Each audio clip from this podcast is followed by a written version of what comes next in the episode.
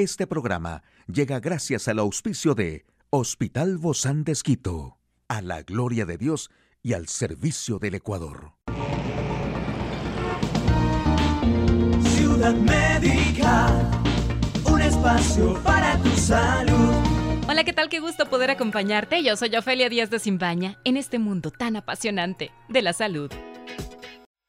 Hoy hablaremos de algunos alimentos que no debemos comer para poder evitar el acné, porque una sana alimentación es fundamental para tener una vida saludable y evitar diversas enfermedades. Aunque no se ha demostrado que existe una relación directa entre el acné y la dieta de la persona, muchos dicen mejorar sus hábitos alimenticios con la finalidad de prevenir brotes. Y existen alimentos que sí son muy irritantes y ácidos que pueden de alguna forma incidir en la aparición del acné en una persona como por ejemplo los productos lácteos, ya que consumir frecuentemente estos productos lácteos enteros pueden causar la aparición de acné que contiene precursores de la testosterona, una sustancia que puede que participe en la producción de sebo y que se desequilibra por esta variedad de alimentos. Y en un artículo se menciona que si buscamos evitar el acné es importante reducir al máximo el consumo de carbohidratos simples que se encuentran en todos los panes, industriales, en las pastas, en cualquier alimento que provenga de las harinas refinadas. También los embutidos prefabricados, ya que poseen grasas saturadas, añadidos químicos y harinas refinadas que afectan la salud de la piel. Este tipo de alimentos puede además empeorar los casos de acné crónico.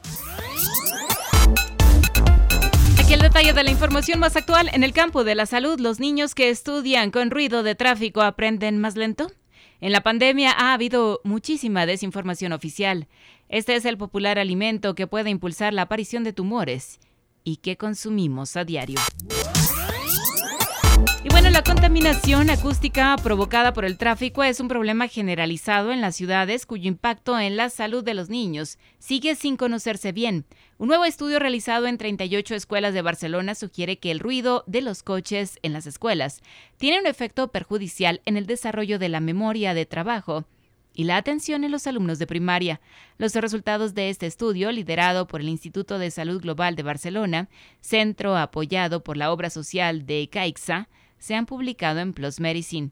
La investigación enmarcada en el proyecto BRED ha sido liderada por María Foraster y Jordi Songer y han incluido a 2.680 niños de entre 7 y 10 años para evaluar el posible impacto del ruido del tráfico en el desarrollo cognitivo de los alumnos, los investigadores se centraron en dos habilidades que se desarrollan rápidamente durante la preadolescencia, la atención y la memoria de trabajo, que son esenciales para el aprendizaje y rendimiento escolar. Aunque se tomaron medidas de ruido en las escuelas, los niveles de ruido en los hogares de los niños se estimaron utilizando un mapa de ruido que puede ser menos preciso y en cualquier caso solo reflejaba el ruido exterior. Esto también puede haber influenciado en los resultados. Y la inmediatez de los medios digitales y las redes sociales han impulsado la circulación de noticias falsas o fake news, especialmente durante la pandemia. Bulos o desinformación que han surgido a veces desde las propias autoridades sanitarias. Suele considerarse este tipo de desinformación deliberada con fines perversos, pero a veces también hay desinformación oficial que busca que la gente no se ponga nerviosa. Por ejemplo, puede ser por un buen motivo, pero se está faltando a la verdad. Bueno, pues mire usted nada más, existe una gran cantidad de productos alimenticios con cierta capacidad de inducir la carcinogénesis y con ello la aparición del cáncer. Algunos compuestos se transforman en especies con un potencial elevado para afectar el ADN de las células del cuerpo. Esto desencadenan eventos moleculares que inducen a la tumoración. Un ejemplo de estas especies son las famosas ROS, especies reactivas de oxígeno. El alimento en cuestión consumido de forma controlada por una gran cantidad de la población es nada más y nada menos que el jarabe de maíz, debido a su alto contenido de azúcares, según informan los investigadores. Una investigación publicada en la revista Nature pone de manifiesto que este alimento popular en la alimentación de Occidente podría desencadenar la aparición de asentamientos tumorales, principalmente en el tracto digestivo. Hoy en Médico Directo hablaremos sobre la sinusitis como una inflamación, claro, obviamente de los senos paranasales, pero como consecuencia también del COVID. ¿Quiere saber usted más de este tema? Lo invito a que nos acompañe. Una charla amigable con nuestro. Hoy recibimos con mucho agrado a la doctora Mercedes Silva. Ella es otorrinolaringóloga del Hospital Bozán de Esquito. Gracias, doc, por acompañarnos el día de hoy. Hoy hablando de este tema. Hablamos de la sinusitis porque hemos visto a algunas personas que pues están padeciendo de la sinusitis, pero también como consecuencia del COVID. ¿Están relacionadas estas, doc? ¿O cuál, cuál es su, su punto de encuentro? Eh, gracias, Ofelia, por la invitación. Bueno, ante la pregunta, sí.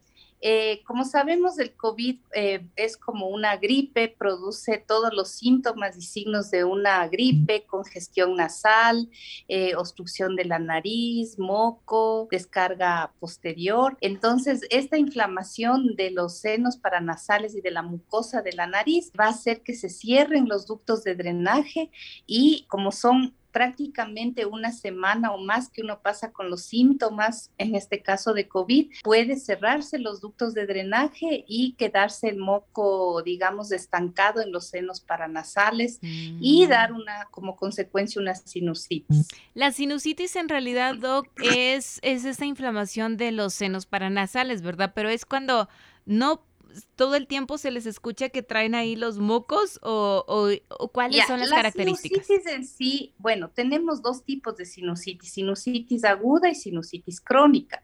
La aguda es cuando es posterior a un proceso viral gripal. Como es el, la gripe provoca una inflamación de toda la mucosa y de todos los ductos de drenaje, en ocasiones incluso dependiendo de otros factores como desvíos de tabique, problemas anteriores que una persona puede tener rinitis, son los que más se pueden complicar. Se cierra el ducto y se hace una infección. La sinusitis ya es una infección. Y la crónica es cuando ya los síntomas duran más de dos, tres semanas, eh, obstrucción nasal, dolor de cabeza, mal aliento, eh, descarga posterior, o sea que el moco se le vaya por la parte de atrás, eh, baja de olfato, que incluso, bueno, en sinusitis puede provocar eso, pero obviamente sabemos que el COVID también provoca baja de olfato.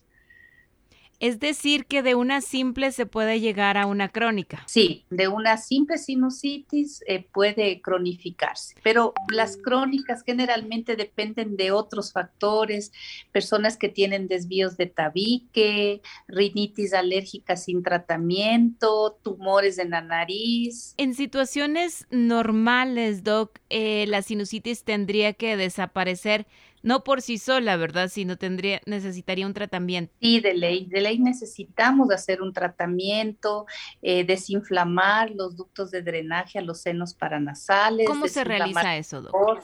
Hay que dar corticoides intranasales. Si es una sinusitis, eh, sabemos que es una infección, tenemos que dar un esquema de antibióticos. Es importante los lavados nasales también para que las secreciones no se queden estancadas y puedan fluir de una mejor forma. Entonces es muy importante esto, sea en niños, en adultos. Regularmente siempre cuando las personas padecen sinusitis tienen bloqueados estos espacios, sufren molestias, dificultades a la hora de respirar, no pueden dormir bien y de repente también se les viene el moco, pero se oye, ¿no? Congestionado todo, todo el tiempo. Por eso los lavados. Claro, los síntomas generalmente es la congestión. A veces en sinusitis crónica solo hay obstrucción de la nariz. El paciente solo dice, tengo obstrucción, por más de que me suene la nariz no sale nada. Eh, y ha tenido yo que sé una gripe hace un mes y no sé lo que sabían decir las abuelitas, las gripes mal curadas. Entonces es muy importante estos síntomas. Ya en sinusitis aguda sí puede haber mucho dolor de la cara, sensación de peso, dolor de cabeza, fiebre, incluso estas sinusitis agudas eh, con una, con una pueden provocar en niños especialmente complicaciones. La sinusitis, por ejemplo, eh, un niño tiene una sinusitis ya de un mes, digamos, crónica, se resfrió, tiene un proceso agudo.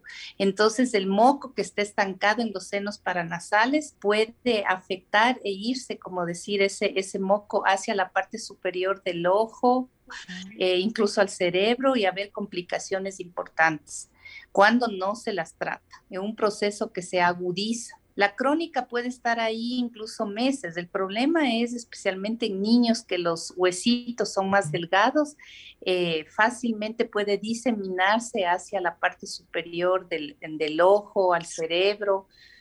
Entonces sí es importante diagnosticar y un buen tratamiento.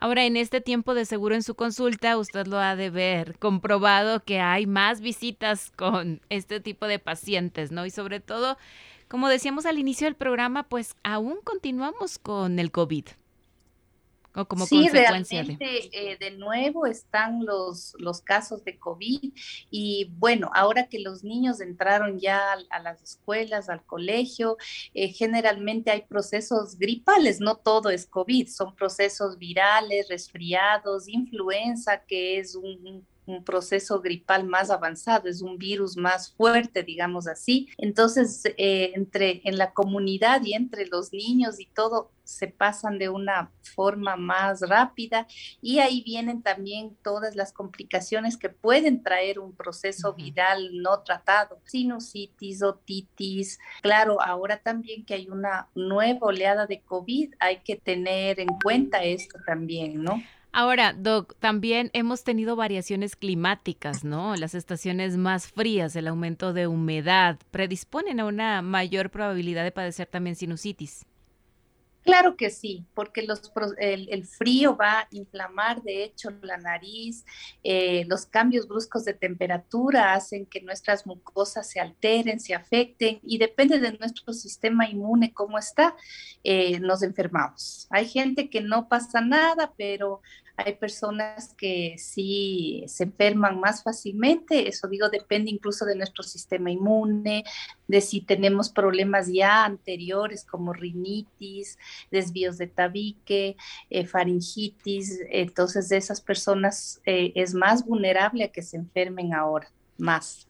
ahora sí que tenemos la razón las mamás, ¿no? Cuando les decimos, come bien, come bien, aliméntate bien para tener más alto el sistema inmunológico. Sí, es importante hidratarse bien, eh, alimentarse, eh, tener muchos alimentos con vitamina C, frutas, eh, yogur, cereales que nos permitan una mejor alimentación para resistir estos cambios también de temperatura, ¿no? Descanso, dormir bien, eso ayuda mucho a nuestro sistema inmune e hidratarse. Hablando de la sinusitis, Doc, ¿cuál sería la recomendación, eh, eh, aparte de estas que usted nos acaba de dar, en cuanto a acudir a las instancias médicas y acudir con ustedes los especialistas para manejarla mejor y que no se complique y vayamos a la sinusitis crónica? Bueno, si vemos que luego de una semana de un proceso viral continúa tapada la nariz, eh, comienza a haber dolor de la parte de la cara como sensación de peso,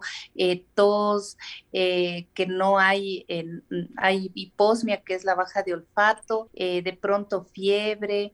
Eh, dolor de cabeza, es importante acudir al, especialista para saber qué es lo que está pasando, porque un proceso viral máximo dura unos 5, 6, 7 días, pero si ya pasa de eso y la nariz sigue congestionada, entonces ya tenemos que, y peor si hay dolor de cabeza, sensación de presión en la cara, entonces tenemos que eh, asistir al especialista. ¿Y se puede prevenir esto, Doc? Bueno, lo importante en un proceso viral es lavarse la nariz, hacer lavados para que el moco que normalmente va a salir en, en, una inflamación por una gripe no se quede estancado en la nariz y pueda fluir entonces hay que lavarse varias veces la nariz con suero fisiológico, con solución de mar, incluso en casa se puede hacer uno mismo una solución eh, con agua, un poquito de sal y lavarse la nariz. Y eso es importante. Muchísimas gracias, doctora Mercedes Silva, otorrinolaringóloga del Hospital Bozán de A usted, amigo y amiga, a seguirnos cuidando. Hasta la próxima. Puedes escuchar de nuevo este programa en radio hcjb.org. Este programa llegó a usted gracias al gentil auspicio de Hospital Bozán de a la gloria de Dios y al servicio del Ecuador.